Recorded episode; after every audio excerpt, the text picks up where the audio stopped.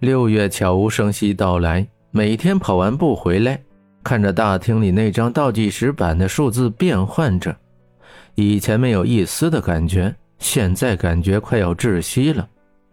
六月，灰色的六月，下课基本上看不到高三的影子，去饭堂吃饭的时间也被错开，高三的先吃，然后才是何璐他们放学。何璐习惯了下课时候去走廊那站一会儿，哪怕是看不到徐峰，知道他在那里也是好的。徐峰一道道算着数学题，一套习题人用一百二十分钟，他一般八十分钟就够了，出错率几乎为零。但他从来不去参加什么奥数比赛之类的，也没有人知道为什么他不出国，而选择留在这所国内有名的学校。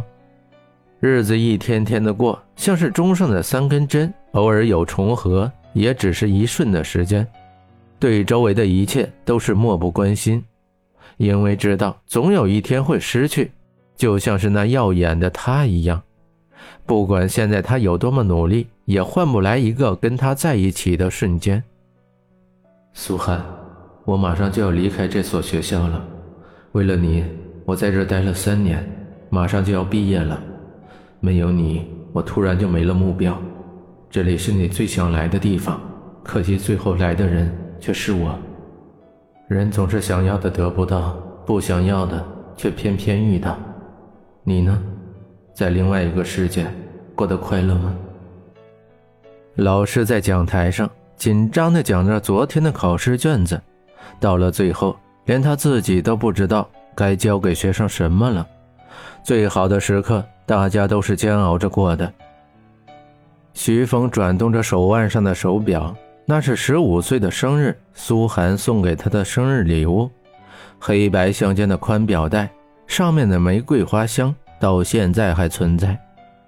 当初还以为只是一个小女生随便送的礼物，现在才知道表示表白的意思。可惜知道的时候他已经不在了。这场爱情。终究是他先开的口。表盘里面，秒针是一支玫瑰，只要表不出问题，它就永远在转动。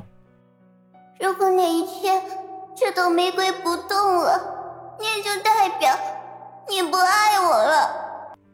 徐峰记得，当时他的眼神带着泪水，珍珠般的眼泪顺着那高档的化妆品流下来，不带一丝的痕迹。当时徐峰反对她化妆，苏涵一直以为她是怕自己打扮的太漂亮被别的男生看上，可徐峰想的是怕那些化妆品毁了苏涵的皮肤。徐峰，虽然不到一个月了，但我依旧相信我可以走进你的心里。何璐在走廊默默说完，利索转身回到教室。依旧是那个活蹦乱跳的他，在本子上乱写乱画着。老师上课讲到第十课，他却翻到第一课。江城看到一副不怀好意的笑容，江城就知道没好事猛地往后面退去，希望不要被何露给祸害。露露，那个你有话好好说，女女授受不亲啊。放心。本宫对你乒乓球拍的身材不感兴趣，我呢，只喜欢我家徐峰学长一个人。但愿如此。江城终于如释重负的叹了一口气。别闹了，和你说正事呢。何露一把搂着江城的脖子，虽然何露比较瘦，但请注意，瘦的人不是没有重量。何露的胳膊放到自己的脖子上，还挺硌人的，自己只能不堪重负的靠在墙上。我呢，想要去一趟图书馆，但是你知道的，我从来不去那种地方，所以你要陪我去。何露卖萌的看着江城，嘟着嘴巴，一副老娘就是很风骚的样子。大姐，你确定你没病？提起何露要去图书馆，江城眼前就浮现了图书馆再次遭遇焚书坑儒的想象。江城，你是不是哥们啊？这点忙都不帮。平时我有拒绝帮你什么吗？何露立刻拉开距离，翻出旧账，做出你看着办。你要是不帮我，那就不是朋友的样子。不是，你要去图书馆，总要给我理由吧？比如说你要借什么书，我们也好确定去几楼啊。图书馆不是一层的吗？还分类吗？不是天下武功出少林，自古百书属言情吗？算了算了，我跟你说啊，我是找和高考有关的资料。你现在就开始想高考了？少装蒜，你知道的。徐峰，我的天哪，看来你中他的毒太深了。蔚蓝的天空，淡如烟雾的白云随意飘散着，白色小路上是两个彼此追逐的影子，银铃般的笑声洒满他们走过的路径。石刻的壁画，每一块石头都代表着一个伟大的人物。司母屋顶在大厅中央严肃地坐着，远远的看去一片肃穆。何露推搡着江城，在玻璃门前站定，看着里面闪动的刷卡区，陆陆续续有人出来，有人进去。螺旋式的楼梯掩埋在影壁墙的后面。江城。这就是咱学校引以为傲的图书馆，看起来确实挺高大。嘘，安静！没有看到别人在看我们吗？江城尴尬的比了个手势，拉着何露去刷卡了。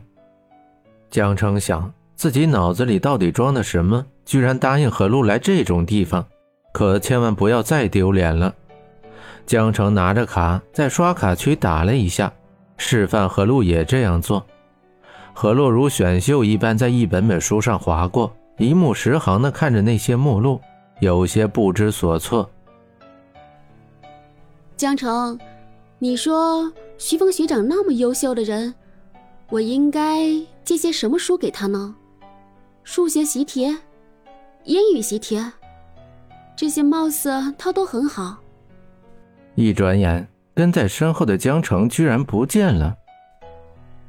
江城，江，何露翻着书找，左顾右盼。嘘，我在这儿。